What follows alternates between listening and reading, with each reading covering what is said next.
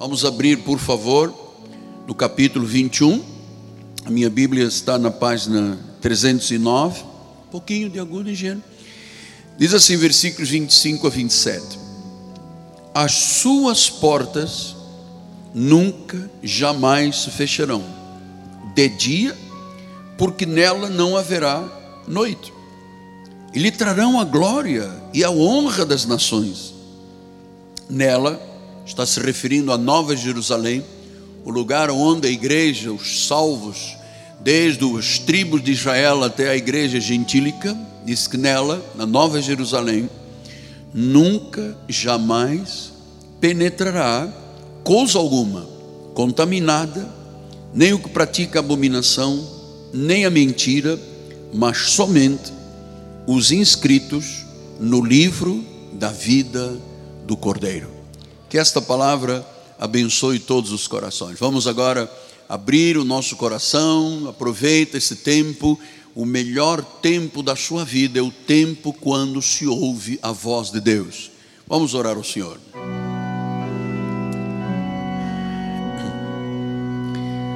Senhor Jesus, muito obrigado, Pai, por nos atraires à tua casa. Muito obrigado por nos teres dado ouvidos de ovelha, tímpanos ovelinos. E obrigado porque somos capazes de ouvir a tua voz, entender a tua palavra, receber em nosso espírito a tua palavra. Então, Senhor, usa agora os meus lábios, as minhas cordas vocais, todo o meu ser, para que esta palavra viva se torne uma expressão da manifestação de Deus neste lugar. E através das mídias sociais, do satélite, televisão e da rádio, possa alcançar o caído, aquele que está no pó, o aflito, o necessitado, aquela pessoa que está dentro de um CTI, como estava o doutor Araújo semana passada, aquela pessoa que está dentro de um presídio, aquela pessoa que está num plantão, ou aquele que está desesperançado. Esta pessoa que está me ouvindo, eu não a conheço porque está distante, mas até pensamentos de suicídio você já teve. Você tem ouvido uma voz que te tem dito: acaba com a tua vida. Mas a voz de Deus chegou: tu não morrerás, tu viverás, porque esta palavra é para a tua vida. Assim oramos com fé em nome de Jesus e a igreja do Senhor diga amém, amém e amém. Meus amados irmãos, eleitos do Senhor, pedras que vivem, filhinhos na fé, eu sempre tenho começado os meus sermões, as minhas mensagens, os recados de Deus, as minhas homilias, com uma palavra de exaltação ao Senhor. Então eu começo por dizer: Jesus, render-te-ei graças de todo o meu coração, cantarei louvores ao meu Criador, curvo-me ante a tua presença, louvarei o teu nome por causa das tuas misericórdias por causa da tua verdade. Magnificado seja Jesus acima de todos os nomes.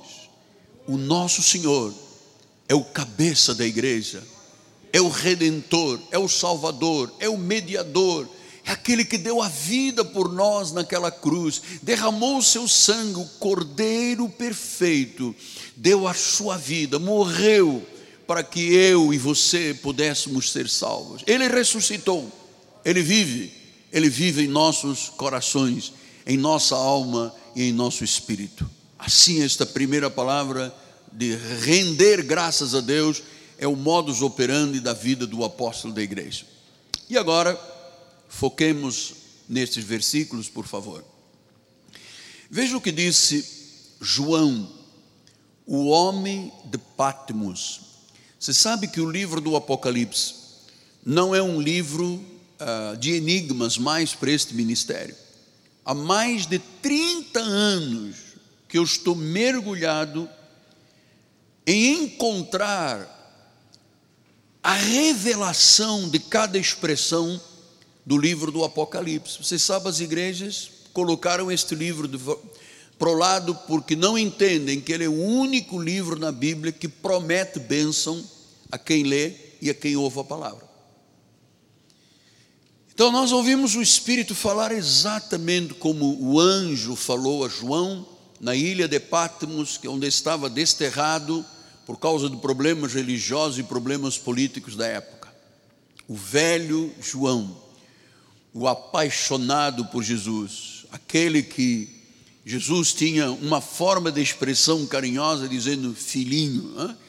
aquele que encostava a cabeça no ombro de Jesus. A esse Deus deu esta revelação.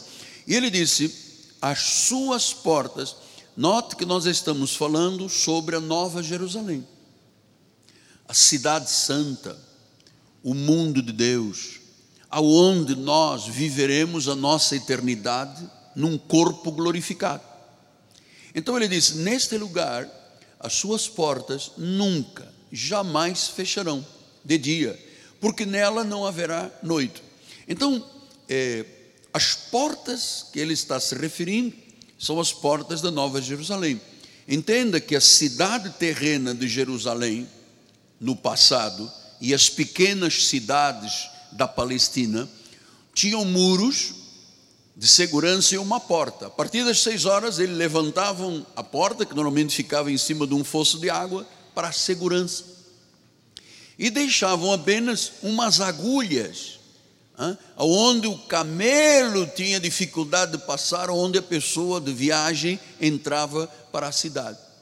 Então, isto era Jerusalém, lá da Palestina. E diz que as portas jamais fecharão, porque nela não haverá noite. Você sabe que esta expressão, não haverá noite, é porque nós entendemos também que o grande mover diabólico sempre acontece de noite. Os grandes trabalhos de espiritualismo sempre são feitos à noite. Porque é na noite, nas trevas, que o inimigo age. E ele disse: Olha, não haverá noite, as portas não se fecharão. Então o Senhor está mostrando que a Nova Jerusalém é um lugar de segurança toda a palavra de Deus é segura. Todas as promessas têm o sim e têm o amém. Por isso nós acreditamos naquela expressão que eu prego há mais de 30 anos, da nossa salvação. Eu lhe garanto, à luz da Bíblia, que você é um homem ou uma mulher salva, sempre salva. Nós temos esta garantia, a salvação não se perde. Deus não tira o nome do livro da vida. Então, tudo que Deus faz é eterno, é seguro. Então, a Nova Jerusalém diz que tem portas abertas e que elas nunca se fecharão. Por quê? Porque a segurança da Nova Jerusalém está baseada em quê? Na promessa de Deus. Ele é a luz. Lá não haverá noite, lá não haverá ambiência para qualquer espírito que não seja o de Deus. Não haverá noite, quer dizer que não haverá trevas, trevas quer dizer erro, quer dizer pecado, quer dizer violência. Então diz: não haverá nada disto. Não haverá noite.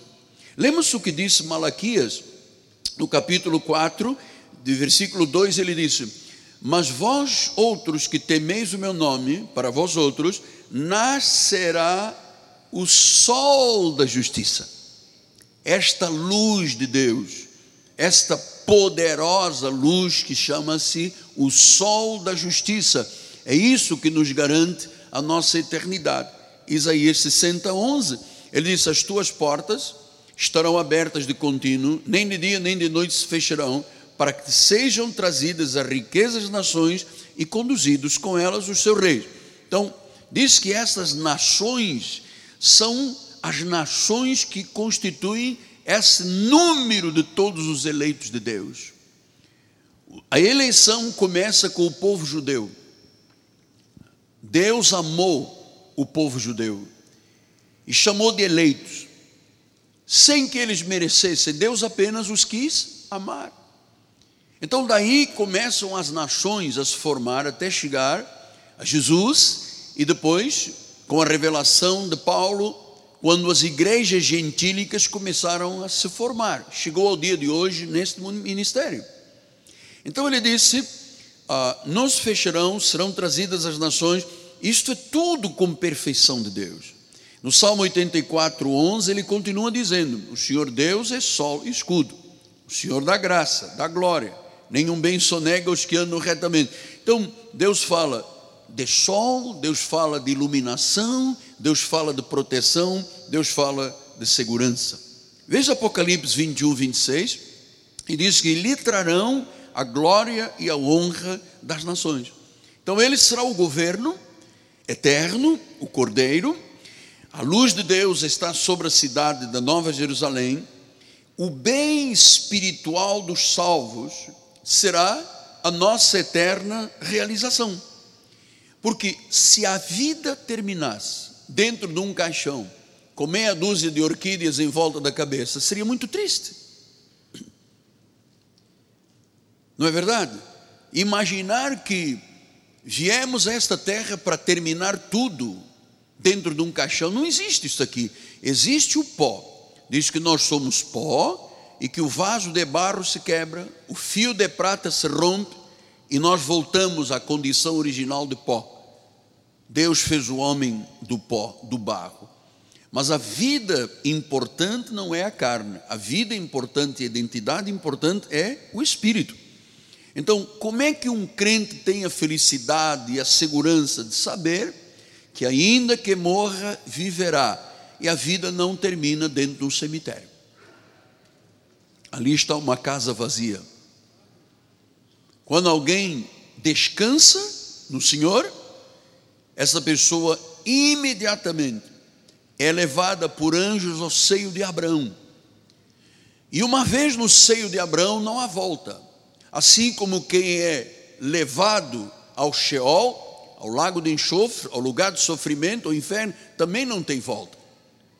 O justo é justo o perverso é perverso. Não há um perverso que se torne justo, nem um justo se torne perverso. Então você tem que ter esse entendimento, porque diz a palavra que isto vai acontecer conforme diz Isaías 65: então verás e serás radiante de alegria. O teu coração estremecerá e se dilatará de júbilo, porque a abundância do mar se tornará a ti e a riqueza das nações virão ter contigo. Então diz que virão ter. Então, é, esses desígnios de Deus são perfeitos. Pastor, mas o senhor tem convicção destas verdades? O senhor não teme? O senhor não tem medo do que acontecerá na vida eterna? Absolutamente. João diz: Nós temos confiança. João disse isso em 1 João 4. Nós temos confiança naquele dia. Então, é, por isso é que Jesus diz que a morte de um crente ela é preciosa aos olhos de Deus. Nós, Deus não vê uma desgraça, Deus vê uma promoção. Nós somos humanos e nos entristecemos, claro, mas a verdadeira vida não está nesta carne, esta carne é pó. A verdadeira vida está no Cristo em mim, o Cristo em você, a esperança da glória. Então, entendido isso, vamos para o versículo número 27. Diz que na Nova Jerusalém, nela, está falando da cidade celestial, do mundo de Deus. Você sabe que eu gosto dessa expressão, o mundo de Deus? É porque existe um mundo, aion, que é o mundo da perdição. E existe um mundo, do original grego, okumene, que é o mundo de Deus. Então diz que nesse mundo de Deus, na Nova Jerusalém, na eternidade para os salvos, não é para os perversos, para os salvos, diz que nunca jamais penetrará coisa alguma contaminada, nem prática de abominação, nem mentira, não pode entrar. E ele diz: somente os inscritos no, no, somente os inscritos no livro da vida do Cordeiro. Então, o que, que Deus está mostrando agora? A santidade de Deus na Nova Jerusalém. Agora, transporte-se comigo em espírito e vamos todos ver a realidade que a igreja o conceito da igreja é o conceito do concílio de Deus. Amados, igreja não é um lugar de mercantilismo. Igreja não é um lugar de se fazer comércio com o povo de Deus. Igreja é o concílio de Deus. Ele diz que assiste, ele assiste na congregação dele, na congregação divina. Então, a igreja pode ser vista por algo que antecipa o que será a eternidade. Então, eu, eu gosto muito da vida da igreja, eu amo de paixão. Aliás, eu não tenho outra alternativa, nem nunca tive, graças a Deus. Eu amo a vida da igreja, porque igreja não é uma reunião social. A sociedade tem uma ideia absolutamente equivocada sobre o que é igreja. Eu disse esta manhã, a classe média alta e a classe alta e a classe política e a sociedade mais acima tem uma ideia que é estereotipizada, não é a verdade. Eles dizem, oh, os crentes coitadinhos, eles são manipulados na sua fé pelos líderes, eles têm uma arrogância contra a igreja porque não sabem o que é a igreja. A sociedade tem uma estigmata, uma marca, um estigma, por causa de uns, uma, umas manifestações que houve no passado no Maracanã que foi proposto aquele dia, foi uma proposta de uma vida nova em Cristo, e só se viam sacos do banco correndo de um lado para o outro com dinheiro. Então, esse foi o estereotipo que a sociedade mais alta, média alta, a sociedade alta, a sociedade política, quando olha a igreja, olha com arrogância. Porque eles não sabem o que é a igreja. Eles não entendem o que, é o concílio de Deus, o que é a, congregação dos santos. Eles não entendem isto, eles têm umas imagens, um estereotipo, eles têm uns sacos de dinheiro, umas pessoas que prometeram e não cumpriram, o indivíduo que fez erros no ministério. Ouça, filho amado, em todas as áreas da sociedade, você vê pessoas defeituosas no seu caráter. É ou não é verdade, minha amada bispa? verdade. Então nós não podemos pensar, desculpa a expressão, não leve mal, que o contexto da igreja é um balaio de gatos.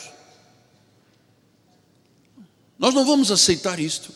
Eu tenho dito, eu gostaria que viesse aqui a nossa igreja, o governador do estado, o prefeito, as autoridades, o presidente da república, para entenderem o que é a vida de uma congregação santa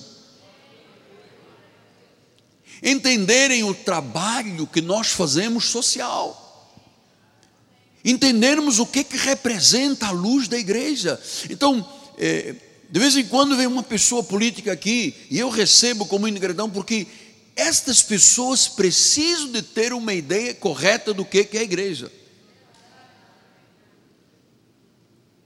Então, eu estou convidando, senhor prefeito, senhor governador, venha aqui a esta igreja.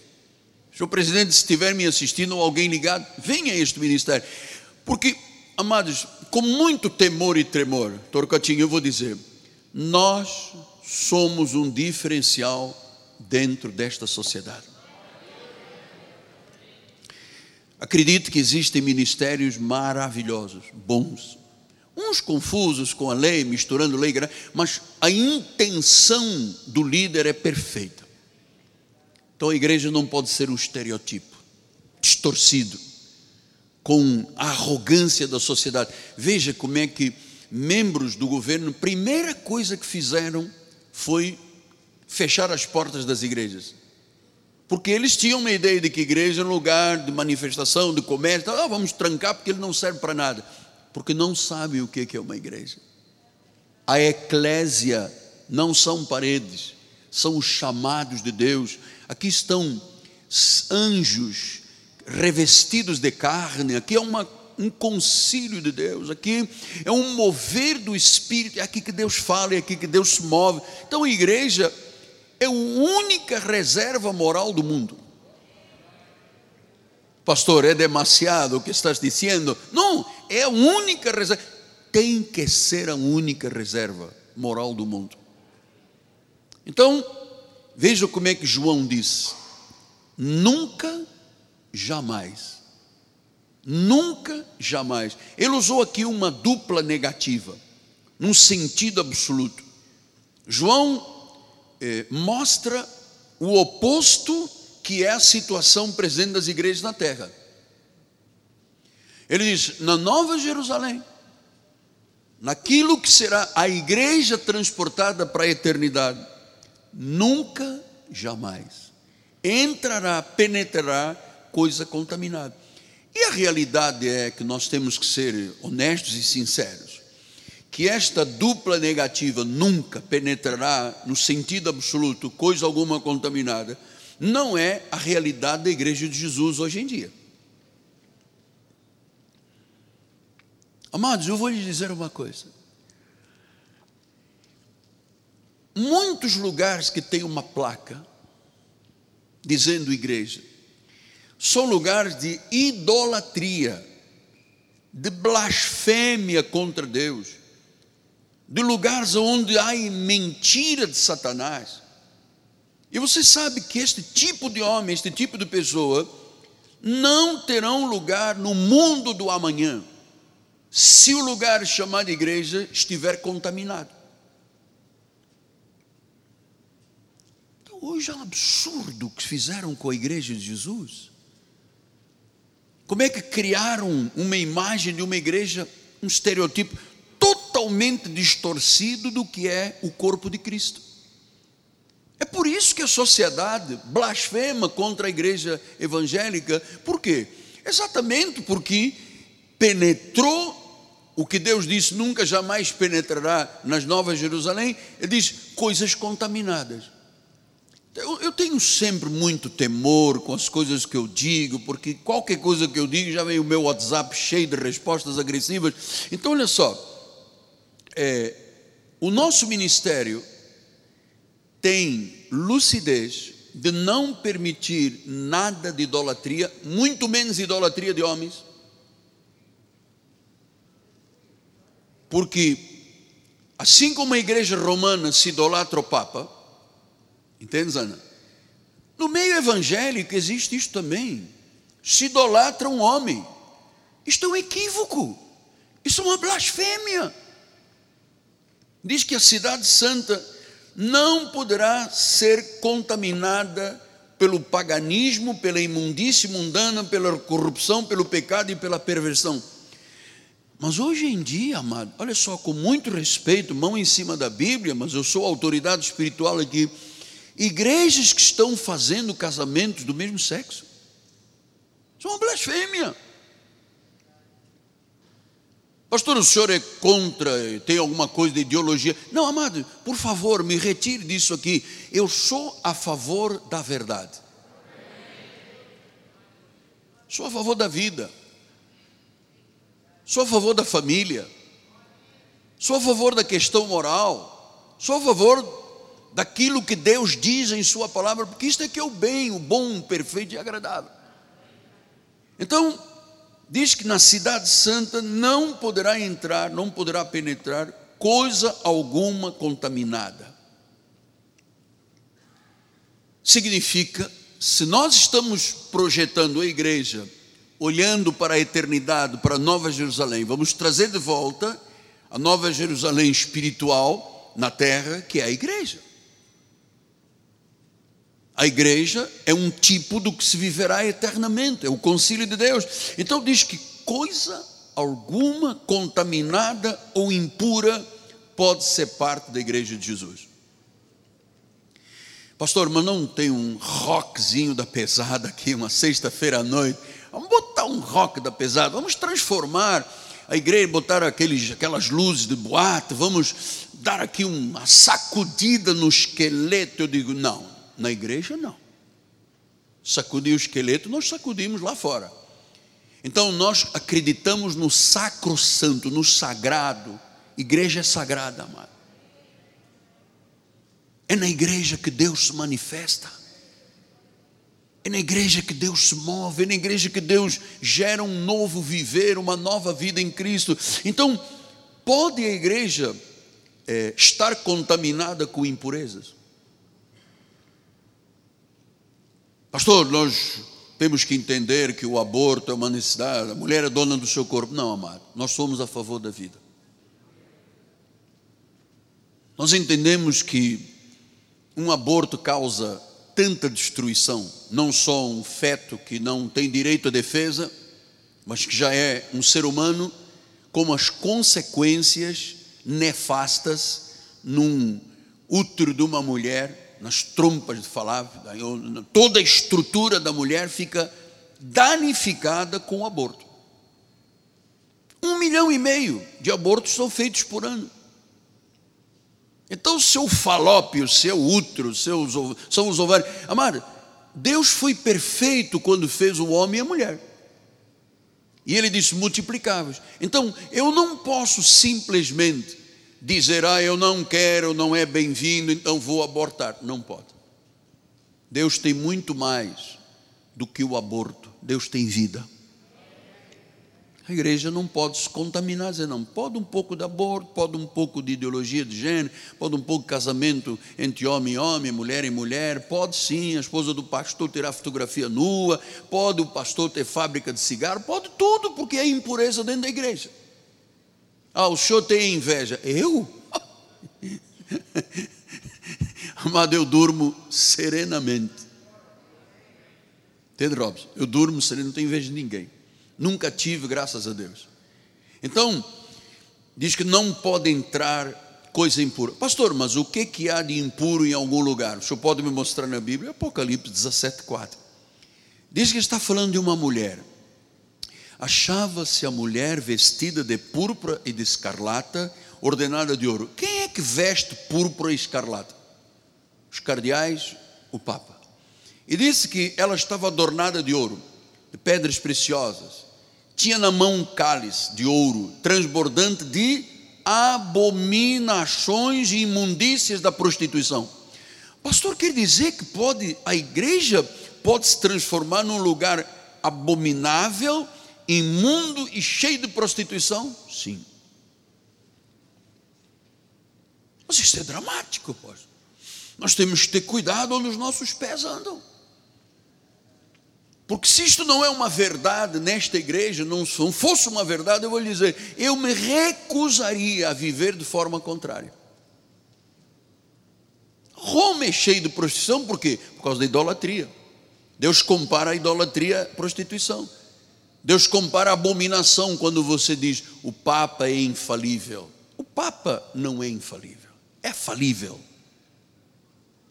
Tanto que é falível que as posturas dele políticas são posturas de esquerda, de comunista, então ele é falível. A igreja não tem que se envolver nas suas entranhas com a questão política. Eu lhe digo, se aqui vier o seu governador, eu vou orar por ele. Se aqui vier o prefeito, os candidatos, eu vou orar por ele. Mas a igreja não terá parte. Porque igreja é igreja, Estado é Estado. Nós queremos que a igreja seja respeitada, mano. Nós queremos que as autoridades olhem para a igreja e digam: olha, esta é uma igreja. Então diz que coisa alguma contaminada, coisa alguma impura, e ele vai continuar, ela volta lá atrás, bicho, no versículo 27, aí, diz que não penetrará coisa contaminada, prática de abominação e mentira. Então está falando de abominação. Quando é que há abominação dentro da igreja? Isaías 52, 1 disse: Desperta, desperta, reveste da tua fortaleza, Sião, veste das tuas roupagens formosas, ó Jerusalém, cidade santa, porque não mais entrará em ti nem incircunciso, nem imundo. Se ele diz que não entra em circunciso e imundo, significa que para nós estarmos aqui, teve que alguma coisa ter acontecido. O Senhor, pela palavra, circuncidou o nosso coração e a nossa velha roupagem imunda foi lavada pelo sangue de Cristo. Aqui esta igreja não tem um único pecador, um único. Nós fomos, nós éramos.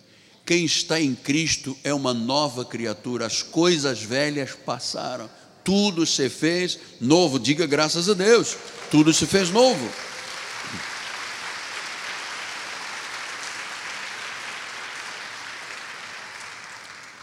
Ele fala de mentira. Acho que na igreja, na Nova Jerusalém, e aqui está o início da Nova Jerusalém, que é a igreja, não pode entrar abominação, não pode entrar mentira. Porque, irmãos, mentira é satânica. A mentira tem dois vieses, o espiritual e o social, né, o sociológico.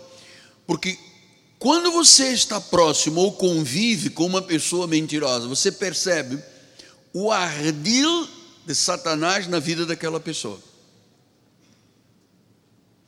Então, é, Apocalipse 21, 8, ele disse: Quanto, porém, aos covardes, incrédulos, abomináveis, assassinos, impuros, feiticeiros, idólatras e todos os mentirosos.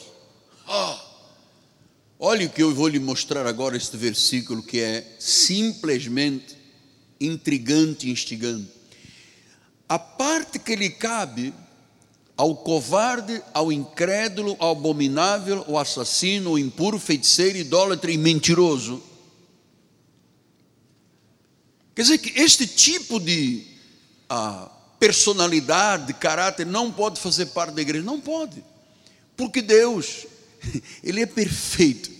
Quando a pessoa ouve a palavra de Cristo, e a fé vem e ela confessa com a sua boca que Jesus é o Senhor, que morreu e ressuscitou, e diz que é salva, essa palavra salvação é um remédio, é uma cura, é uma transformação, é uma regeneração que tem que acontecer na nossa vida. E de glória em glória, claro que uma pessoa não vem à igreja e no dia seguinte ela acorda e tem duas asas. Isto é um processo. Diz que de glória em glória, o Espírito do Senhor vai nos transformando a imagem dele. Então, a imagem dele para a nossa sociedade está distorcida por causa de pessoas abomináveis, impuros, feiticeiros, mentirosos, e diz que a parte que lhes cabe é no lago que arde com fogo e enxofre a saber a segunda morte. Então, eu dou graças a Deus que você começa a ter esse entendimento da seriedade do que é uma igreja, do cuidado, da santidade da igreja. Tudo que está aqui, tudo, tudo, as pessoas, todos os utensílios são sagrados. Você sabe que ah, os filhos de Eli se deram mal e Eli morreu porque os filhos dele, sendo ele o profeta e sacerdote, se prostituíram com as coisas, dos utensílios da casa de Deus, e Deus diz: Não permito isso. Então, nós somos um ministério que tem esta visão. Apocalipse 22, 15 diz: Fora ficam os cães, aqui não quer dizer pastor alemão, não. Cães é uma forma depreciativa de Deus ver um pecador, aquele que não tem cura, que é perverso e que não é da salvação. Cães, feiticeiros, impuros, assassinos, idólatras e todos aqueles que amam a mentira. Estas pessoas não podem participar nem da vida eterna. Agora, pastor, mas todos nós chegamos aqui com os nossos defeitos, claro. Agora, uma vez que você ouve a palavra, uma vez que você é inserido por Deus na igreja, algo transformador aconteceu e acontecerá diariamente na tua vida. Porque nós temos aqui pessoas no nosso ministério que antes de chegar a esta igreja tinham violência física dentro de casa, violência verbal, abuso pessoas que apanhavam, tanto mulheres quanto homens, chegaram aqui, trazidos pela misericórdia de Deus, ouviram a palavra, começaram a ser transformados e hoje são pessoas afinadas em linha com Deus. Isso é maravilhoso. Isso só acontece da igreja. E veja, o Senhor reforça aqui: não entra impuro, não entra assassino, não entra o que pratica mentira. Quer dizer que mentira não pode ser parte da nossa vida, porque o pai da mentira se chama Satanás. Pastor, diga-me cá uma coisa, e aquela mentirinha santa, que a pessoa faz uma cruz? Amado, mentira é mentira, não há mentira santa. Nós temos que lutar contra esse espírito que o pai da mentira se chama Satanás. E às vezes a cultura é tão influenciadora, amado. Nós temos uma cultura que influencia a nossa sociedade a mentira. Você vê, prenderam um monte de gente. Houve um projeto aí jurídico da magistratura, prendeu um monte de gente, fizeram lava-jato, puseram um monte de gente dentro das prisões. E a semana passada encontraram um senador com dinheiro. Aonde? Na cueca. Isso mesmo, na cueca. Ora, então, mas a sociedade muda ou não muda? O perverso continua sendo perverso, amado. Mudam os santos, os tementes a Deus, as pessoas que têm a marca do Cordeiro, porque diz somente estas pessoas. Vamos voltar lá, bispo, 22, 17, por favor. Apocalipse 22, 17, o bispo está conferindo aí. Ah, mas ah, o início, o início da mensagem, por favor, perdão, 21, 27, nós não entramos no 22. Aí, nela, na Jerusalém celestial, no mundo de Deus, jamais penetrará coisa alguma contaminada, nem o que pratica abominação, nem mentira. Então quem é que vai fazer parte? Somente, diga somente os inscritos no livro da vida do Cordeiro. Ah, o senhor está dizendo que a igreja é um prenúncio da Nova Jerusalém? E se eu estou aqui, quer dizer que eu estou aqui. Não foi a minha vontade, não foi meu livre-arbítrio. Não, nunca pense nesse mito que rouba a glória de Deus, nunca. Você está aqui como prenúncio da eternidade da Nova Jerusalém chamada igreja, porque o teu nome já estava inscrito no livro da vida. Só, somente por isso. Somente. E nota, ele não diz escrito, ele diz inscrito. Ou seja, pega um pedaço de madeira e com um canivete e faça lá uma letra que cortou, né? Fez uma letra. O nosso nome está, estava e está inscrito no livro da vida. Por isso é que nós, em algum momento da nossa vida, como o nosso nome já estava lá, o perverso não tem lá o nome, o abominável não tem lá o nome, o feiticeiro não tem lá o nome. Tem os filhos de Deus, que às vezes, antes de chegarem à vida espiritual, tiveram comportamentos de lobo, mas isso é passado. Diz que só quem está inscrito Dizer, apóstolo, eu sempre ouvi dizer que a pessoa decide ir para a igreja, ela é livre espontaneamente. Uh, se fosse assim, filhinho, eu e você não estaríamos aqui. Se Deus não inclinasse o nosso coração, bispa, nós não estaríamos na igreja, não teríamos peito para estar dentro de uma igreja, não teríamos condições. Mas isto é todo um processo místico espiritual diz que somente, somente os inscritos no livro da vida do Cordeiro são esses que viverão eternamente. Então, uma vez, um irmão da igreja, muito querido, muito amado, já descansou no Senhor, o seu sogro morreu, e o sogro dele era uma pessoa do mundo, espiritista, católico, mundo. Ele me ligou e disse: O senhor pode vir fazer o funeral do meu sogro? Eu disse, amado, é assim: o seu sogro não era do senhor. Como é que eu vou dizer o quê? Não, queria ter o senhor do meu lado, que meu sogro gostava muito, é uma figura muito importante na sociedade. Por favor, venha. Eu fui. Eu cheguei lá, um monte de gente fumando, um monte de gente. Era uma confusão violenta, família lá brigando. E às tantas, esse senhor diz: Agora nós vamos ouvir o pastor, o apóstolo da minha igreja. Eu estou diante de um fato. Ali estava uma pessoa, um corpo, o inquilino já não estava, de uma pessoa que não teve Jesus como Senhor e Salvador, que viveu numa vida de abominação, de mentira, o sistema mundano, não é que ele fosse, o sistema mundano é assim. E agora o que é que eu vou dizer? Eu fiquei num momento muito difícil na minha vida, porque eu não poderia chegar lá e dizer: nosso irmão descansou no Senhor, os anjos o levaram, está agora na presença, no seio de Abraão. Não poderia dizer isso porque não era verdade. Então Deus me usou naquela hora.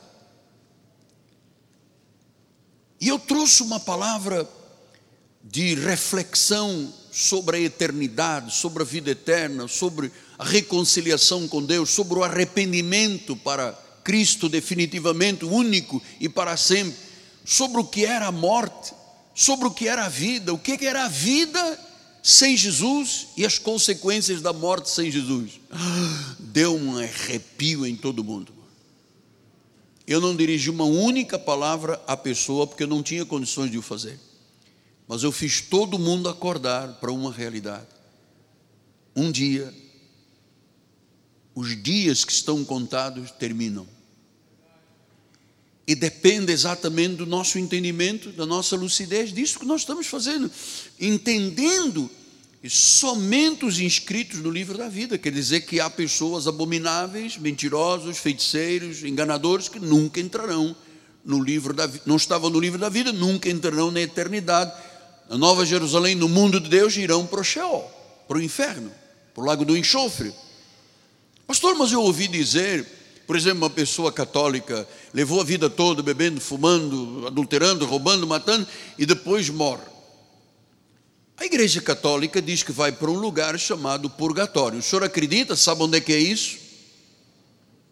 Olha a minha cara. Não existe purgatório.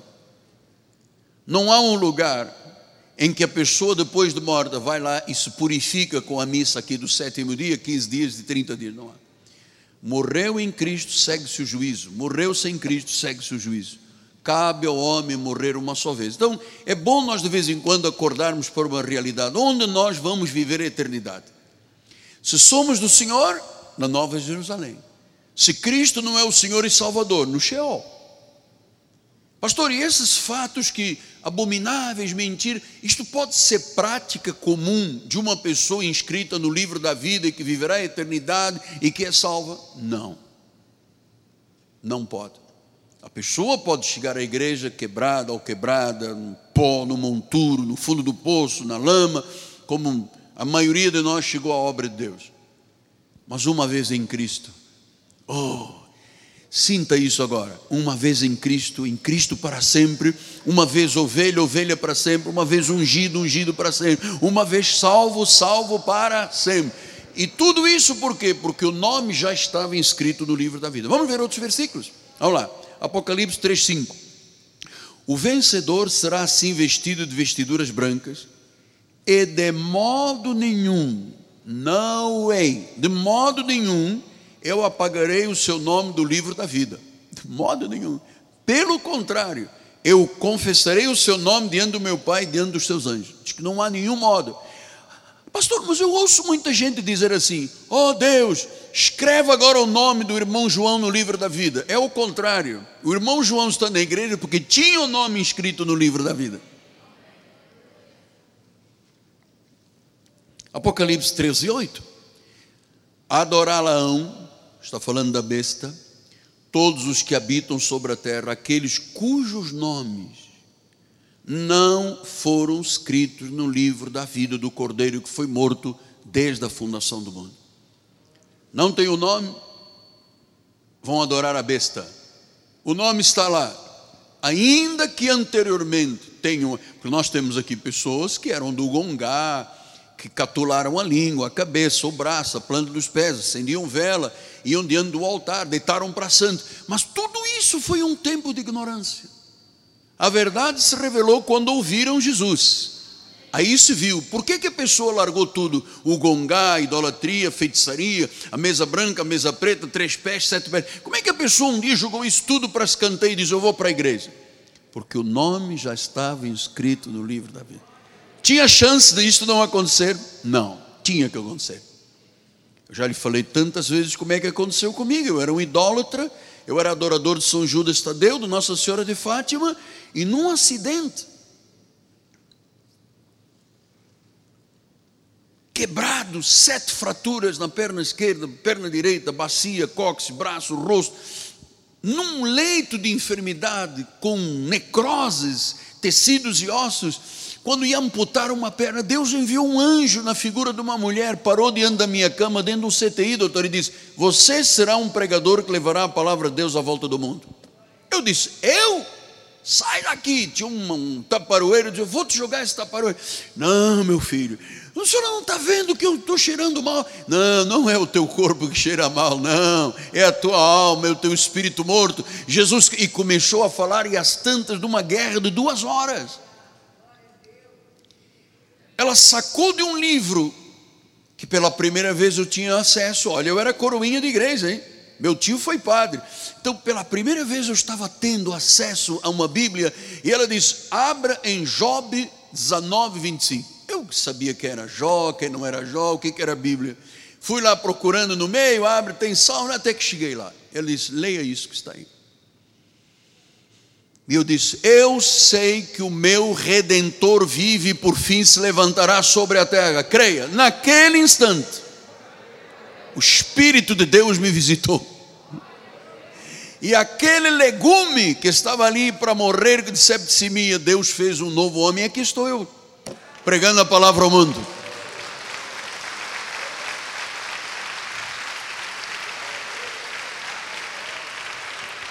E o faço há 46 anos. Ah, pastor, esses fatos, o senhor não acredita que pode ser mera coincidência?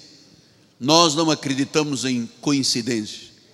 Nós acreditamos em cristocências, decisões de Deus, da ciência, da sabedoria. Então nós somos focados em Cristo. Você sabe quando essa senhora saiu e deixou a Bíblia, porque foi o único testemunho, porque ela deixou a Bíblia. Eu chamei o enfermeiro-chefe e disse assim: Olha lá, Aqui dentro tem autorização para entrar duas pessoas, dez minutos, duas vezes por semana. Como é que o senhor deixou entrar esta senhora aqui duas horas ninguém veio me socorrer? Porque a mulher insistiu, insistiu, eu tive que falar, porque eu, ou eu confessava ou eu apanhava, mano. Ele disse: Qual mulher? Aqui dentro não pode entrar ninguém. Ah, a senhora que deixou este livro aqui, Bíblia, aqui não entrou nenhuma senhora.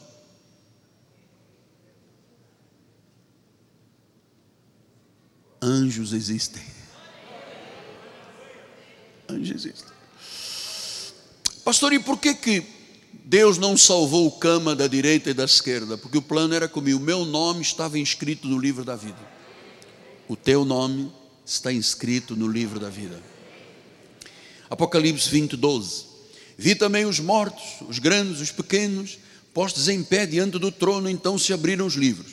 E ainda outro livro, o livro da vida foi aberto, e os mortos foram julgados segundo as suas obras, conforme o que se achava escrito nos livros. Então existe o livro da vida, onde estão inscritos todos aqueles que viverão eternamente, aqueles que confessarão Jesus.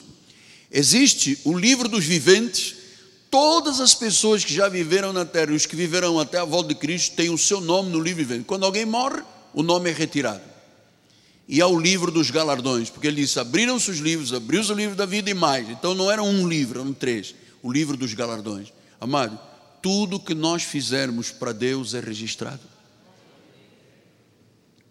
Para recebermos galardão no tribunal de Cristo. Amor, estou lhe falando de fatos do coração de Deus, em nome de Jesus. Uh, Apocalipse 20, 15 disse se alguém não foi achado inscrito no livro da vida, ou seja, isto aqui não é imaginação do apóstolo Miguel Ângelo. Se alguém não foi achado inscrito no livro da vida, esse foi lançado para dentro do lago do fogo. Quer dizer que a pessoa lançada no lago do fogo é porque ela não era predestinada para a salvação. Ué, mas isso é uma injustiça. Quer dizer que Deus me salvou a mim e não salvou o meu vizinho. Ouça, em Deus não há injustiça. Não depende de quem quer, não depende de quem corre, depende de Deus usar o quê?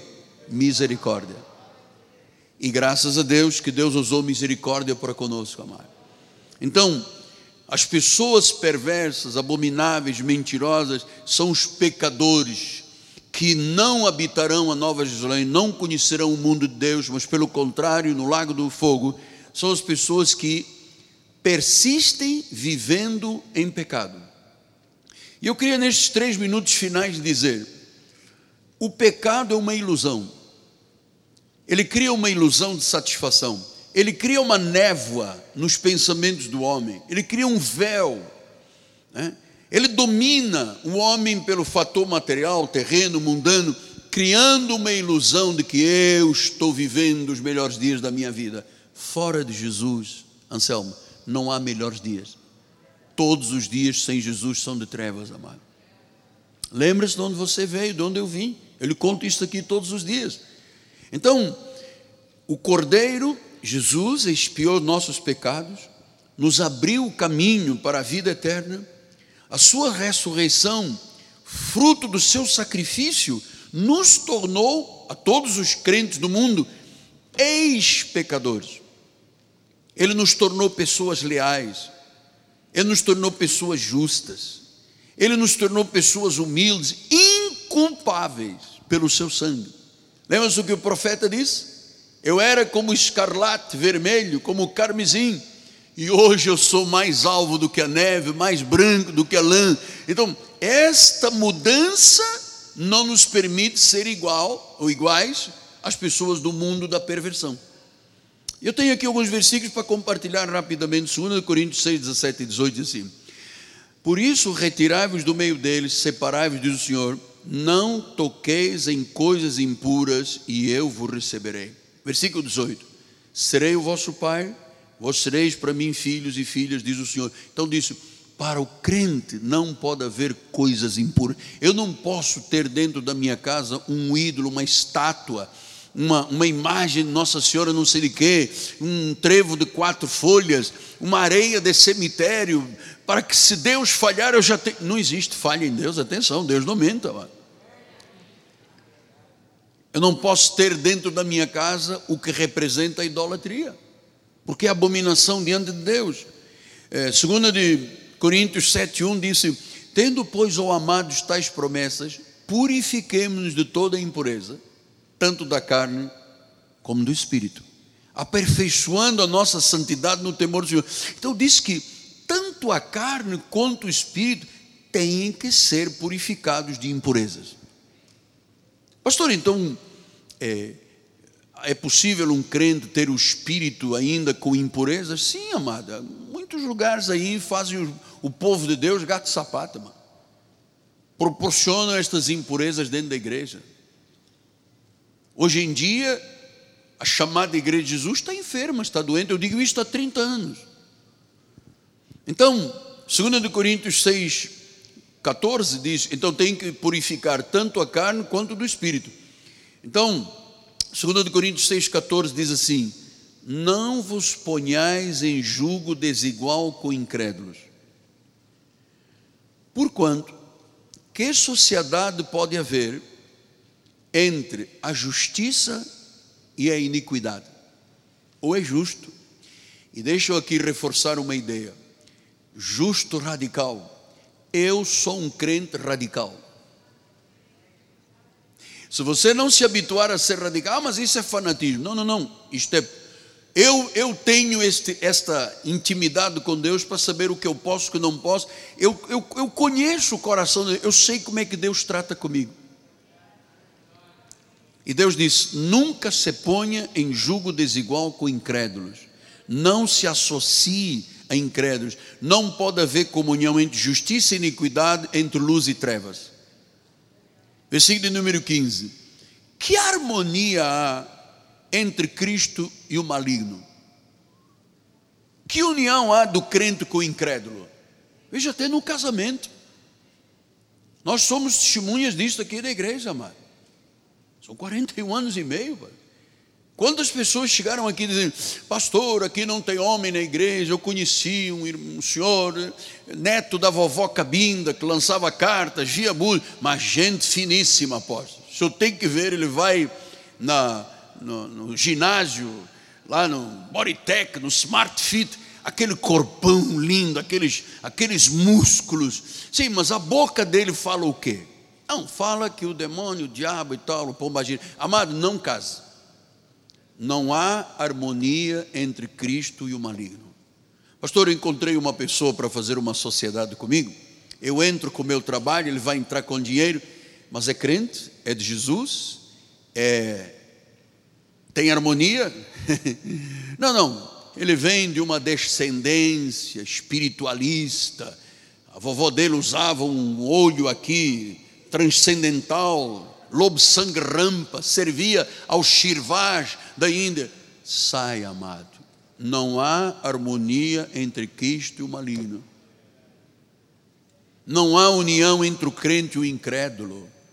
A função da igreja é esclarecer estas verdades. Igreja não pode ser lugar para a blasfêmia e a impureza, porque se ela é a única reserva e a última reserva moral do mundo, nós temos que preservar isto. Temos que ser radicais. Versículo de número 16. Que ligação há entre o santuário de Deus, o santuário de Deus, e os ídolos? Poderíamos nós ter aqui uma cruz isso é um ídolo. É só um símbolo de maldição. Pastor, o senhor não está vendo, eu tenho uma cruz, tira. Porque cruz é um ídolo. E diz que se você está no santuário de Deus, você não pode ter ligação com os ídolos. Porque nós somos santuário do Deus vivente, como ele próprio diz: Eu habitarei e andarei entre eles. Eu serei o seu Deus, eles serão o meu povo. E eu queria terminar lhe perguntando: existe, pode haver uma ligação entre a igreja e a idolatria? Não. Poderemos nós ter ídolos em casa? Não. Posso ter debaixo do tapete do meu carro lá do borracho um, um charuto Havana, daquele Fidel de Castro que dediquei ao preto velho? Eu posso? Não, amado, tira esse negócio hoje. Pastor, mas eu tenho a fotografia de Nossa Senhora. Do... Tira o justo vive pela fé. Você não precisa de muleta de nada. Você tem o Cristo, você tem o Todo-Poderoso, você tem o Senhor, você tem aquele que te levará a viver a eternidade, um novo Éden, um novo mundo, um novo amanhã, o um mundo da imortalidade. Cristo em nós é a esperança da glória. Então purifica da carne, purifica o espírito sabe, com temor e com tremor. E quando você tiver dúvidas se alguma coisa é idolatria, traga a igreja. Fale com um dos nossos sacerdotes da igreja, fale com os bispos da igreja. Pergunte, porque às vezes a pessoa diz: Não, mas para mim não é ídolo, é arte. Não, amado, é ídolo. Atrás de um ídolo está quem? Um demônio. Então não pode usar cruz, não pode usar cruz. Não pode ter o ídolozinho, mas foi vovó. Não, amado. Eu, quando, terminando, quando eu fui para o hospital de restauração em Portugal, fazer cirurgias plásticas das pernas, eu era um profundo adorador de São Judas. Eu tinha uma placa grande, uma medalhona grande que eu usava no peito. Tive, quando tive o um acidente, eu estava com ela. Quando fui para Portugal, eu levei. E eu me recordo que entrou a minha mãe na fé, que eu tenho falado a Bispa Henriqueta, e disse: o que é isso que o jovem tem aí? Eu disse, ah, aqui é uma medalha. São Judas Tadeu. Ela disse, você está beijando São Judas Tadeu? Ele disse, quem é São Judas Tadeu? Eu disse, não sei. O diabo me manteve amarrado anos com São Judas Tadeu, que nem existe, era um ídolo. Ali estava um demônio. E ela disse, tire agora. E eu, puxa, mas como é que eu vou? Tirei botei ela, jogue fora. Eu disse, não, mas isso é prata e ouro, não pode jogar fora disso. Eu vou oferecer ao enfermeiro, ele disse, o que não serve para você, não serve para ninguém. Eu disse, mas como é que eu vou me ver livre de uma joia tão grande, bonita? E essa senhora fez uma oração e foi embora. E eu dormi, deixei lá a medalha. Quando eu acordei, três horas depois, tinham levado. O diabo disse: Vou tirar deste, vou dar para outro. Entendeu? E não sei onde é que foi parar aquele medalhão. Sei que eu passei a viver uma vida de então, desde então, uma vida com Deus, adorando, servindo, sendo instrumento da Sua glória. Pai, obrigado, Deus. Não me deixaste morrer naquele acidente. Tu tinhas um projeto através da minha vida. O meu nome estava inscrito no livro da vida. Aqui está uma multidão, Pai, um milagre, num domingo à noite, vésperas de um feriado, um milagre. São aqui pessoas que estão porque têm o nome inscrito no livro da vida. Vieram livremente, vieram livremente.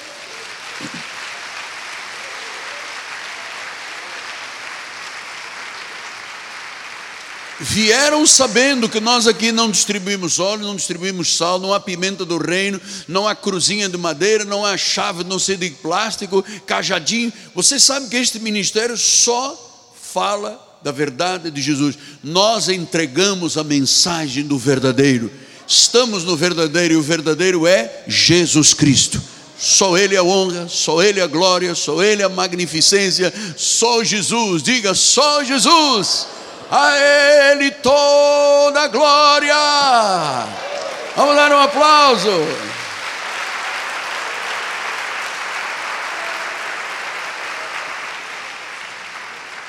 Pastor, mas o senhor fala demais. Não, eu falo que eu abro a minha boca e o Senhor coloca as palavras que era o que você precisava de ouvir. Senhor Jesus Cristo, toda honra, todo louvor toda a glória. Obrigado, Deus, por teres colocado no nosso entendimento, coração, alma e espírito, estas convicções da vida espiritual, da vida da igreja e da eternidade. A obra está completa.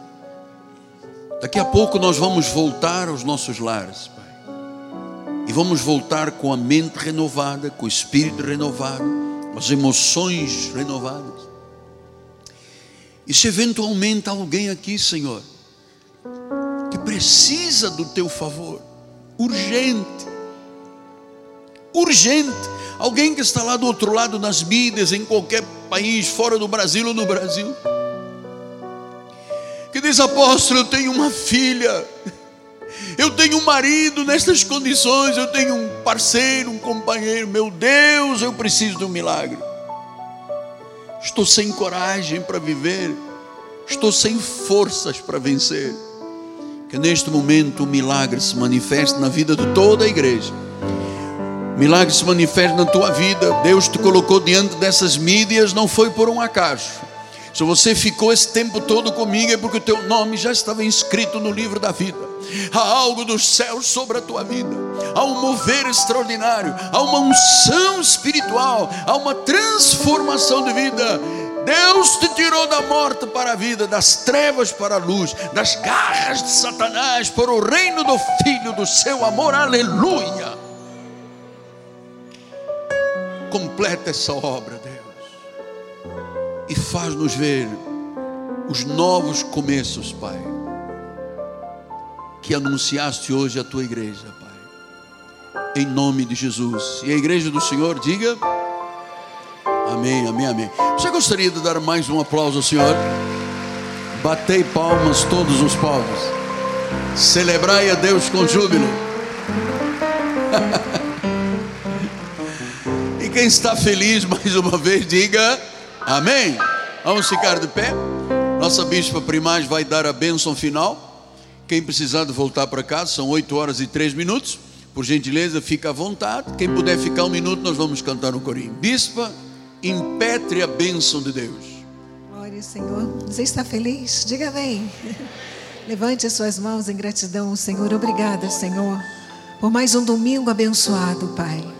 Obrigada, Senhor, porque sairemos nesta noite daqui renovados, revigorados, Pai, com a certeza que fomos chamados e selados para sermos teus filhos, Senhor. Senhor, põe os teus anjos agora, guarda as nossas vidas, nossas famílias, por onde passarmos, Senhor, livra-nos do mal, Pai. Porque nós sabemos que em quem temos crido, Senhor, sabemos que Tu és poderoso. Nenhuma arma forjada poderá ser usada contra a Tua vida porque o nosso Deus é maior. Tenha uma semana cheia de bênçãos, em nome de Jesus. Graça e paz.